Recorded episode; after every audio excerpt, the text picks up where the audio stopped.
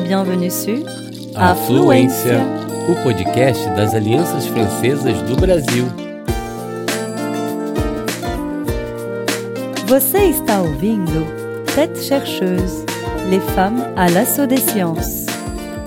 Mentes pesquisadoras, uma ofensiva das mulheres cientistas.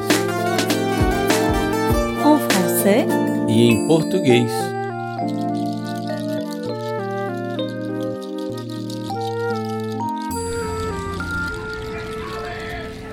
Em 1993, em São José dos Campos, perto de São Paulo, no sudeste do Brasil, a física Sônia Guimarães acaba de assumir seu cargo de professora no ITA, Instituto Tecnológico de Aeronáutica do Brasil.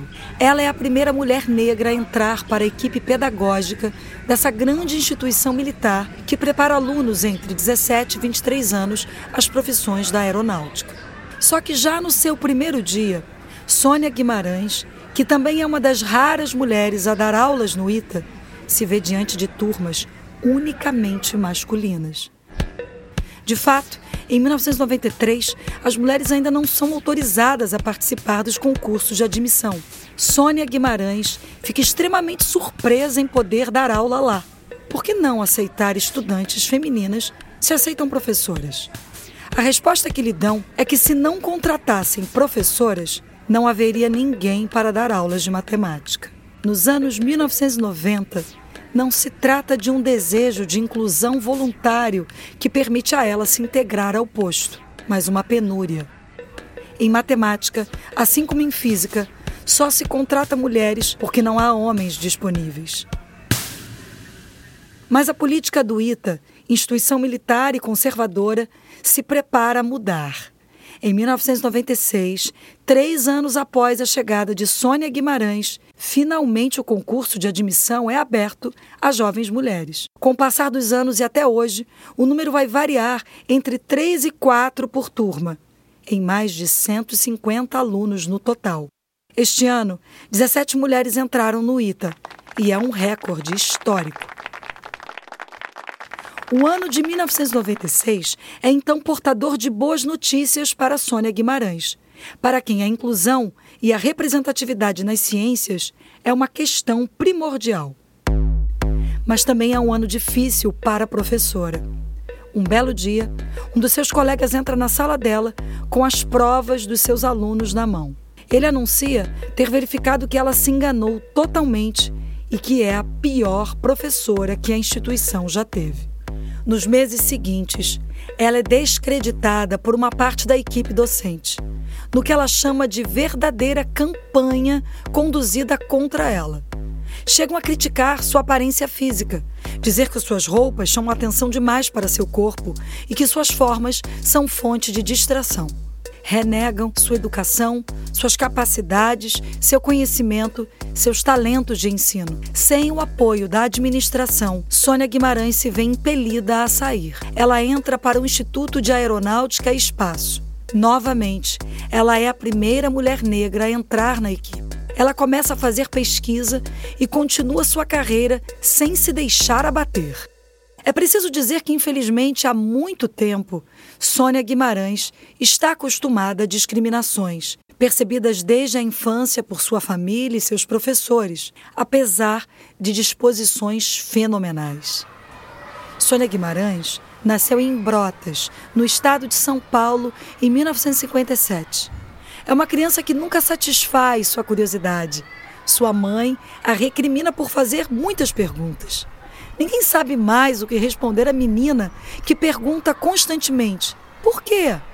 Então, antes de ter idade de ir à escola, ela passa a ter uma professora aposentada que se encarrega de crianças muito jovens e ensina a elas a contar e a ler.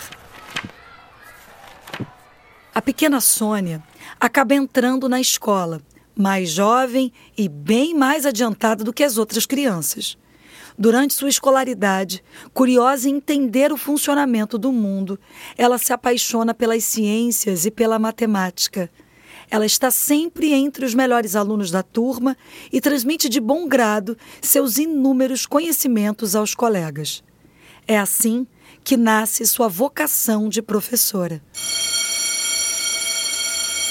Contudo, assim que chega ao ensino médio, um dos seus professores a aconselha a não continuar os estudos de física.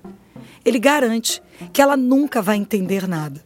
Um pouco mais tarde, é um professor da Universidade de São Carlos, onde ela estuda, que diz que esses conhecimentos nunca vão servir a alguém como ela. Durante seus anos de estudo, bolsas e oportunidades de estudar na Europa são recusadas a ela em favor de pessoas brancas e sempre menos qualificadas do que ela. Para conseguir contornar as barreiras que se erguem contra ela, Sônia Guimarães se forja uma mente forte desde cedo. Toda vez que me disseram que eu não podia fazer alguma coisa, eu fiz, mesmo assim, e mostrei que era capaz. Ela conta hoje. Durante seus estudos, ela se entusiasma com a física experimental. Depois, pelo estudo dos materiais semicondutores, esses materiais são isolantes ou condutores de correntes elétricas, em função da maneira como são utilizados. Eles são componentes indispensáveis à fabricação de chips e de microinformática.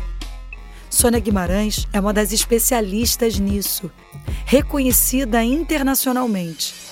Ela obtém seu doutorado de física em 1989 e se torna a primeira mulher negra do Brasil a ter esse diploma.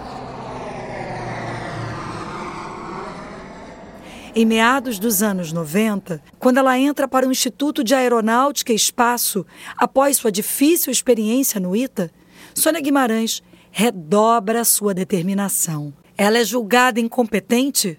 Não seja por isso. Ela se concentra na pesquisa e acaba criando uma nova tecnologia à base de captadores infravermelhos, o que permite aos mísseis visarem o alvo de forma autônoma. Após essa invenção, ela faz um pedido de patente, que lhe é concedido. É uma etapa significativa em sua carreira. Ela não é mais apenas uma pesquisadora, mas uma inventora. A obtenção da patente também é uma excelente notícia para a instituição que a emprega, pois dá a ela um grande prestígio. Mas, novamente, suas capacidades são renegadas. Orgulham-se da tecnologia que ela desenvolveu, mas recusam a colocá-la na frente dos holofotes ou dar a ela um reconhecimento qualquer. Sônia Guimarães não é nem convidada para a festa organizada para comemorar a obtenção da patente. O que quer que ela faça, nunca obtém a validação dos seus colegas. Durante 10 anos, ela se dedica à pesquisa. Ela termina sua missão no Instituto da Aeronáutica e Espaço. Nos anos 2000, ela fica sabendo que um cargo é liberado no ITA, o Instituto Tecnológico de Aeronáutica, que a excluiu 10 anos antes. A pessoa que a perseguia foi embora e ela sente falta do ensino. Ela reintegra, triunfante, a escola militar para continuar a transmitir seu conhecimento em física experimental. Mas as críticas injustificadas a seu respeito recomeçam e, segundo o que ela diz, ainda persistem hoje em dia. Ao perguntar a Sônia Guimarães por que ela não sai do estabelecimento, ela responde: Para onde ir? O que ela gosta desde criança é de entender, explicar e transmitir. Ela fica empolgada em ser um modelo para jovens brasileiras sobretudo para as mulheres negras que se lançam em carreiras científicas. E ela tem a convicção de que as opressões que sofre são sistêmicas e se reproduziriam em qualquer instituição. É o sistema de ensino inteiro que deve fazer um exame de consciência e mudar. No Brasil, como em outros lugares, foram estabelecidas políticas de cotas para atender às problemáticas de discriminação no recrutamento tanto de estudantes quanto de professores. Em 2012, o governo brasileiro anunciou a instauração de uma política de discriminação positiva nas universidades federais. O objetivo: aumentar o número de estudantes não brancos e aqueles vindos das escolas públicas. Como as populações racializadas são em geral as mais pobres, os jovens que desejam se destinar aos estudos, principalmente científicos, se deparam com múltiplos obstáculos. As discriminações, sejam elas raciais ou sexistas, se acumulam à falta de condições financeiras. Então fica difícil atingir o nível de excelência dos alunos mais ricos. A intervenção do político visava modificar a demografia das universidades brasileiras de forma durável. Uma maioria dos diplomados são sempre homens brancos, saídos de classes sociais superiores, mas a paisagem universitária se vê transformada. Em 2020, o próprio ITA anunciou, para a grande felicidade de Sônia Guimarães, a criação de cotas.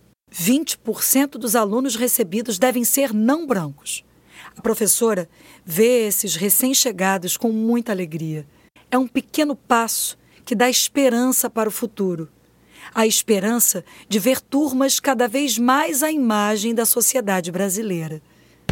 Com 64 anos, a professora pensou em se aposentar, mas a perspectiva de ficar em casa sem fazer nada aterroriza longe de estar farta ou desmotivada com as opressões que sofreu ao longo da sua carreira, ela está cada vez mais determinada a criar um futuro mais inclusivo na pesquisa científica e mais amplamente na sociedade brasileira.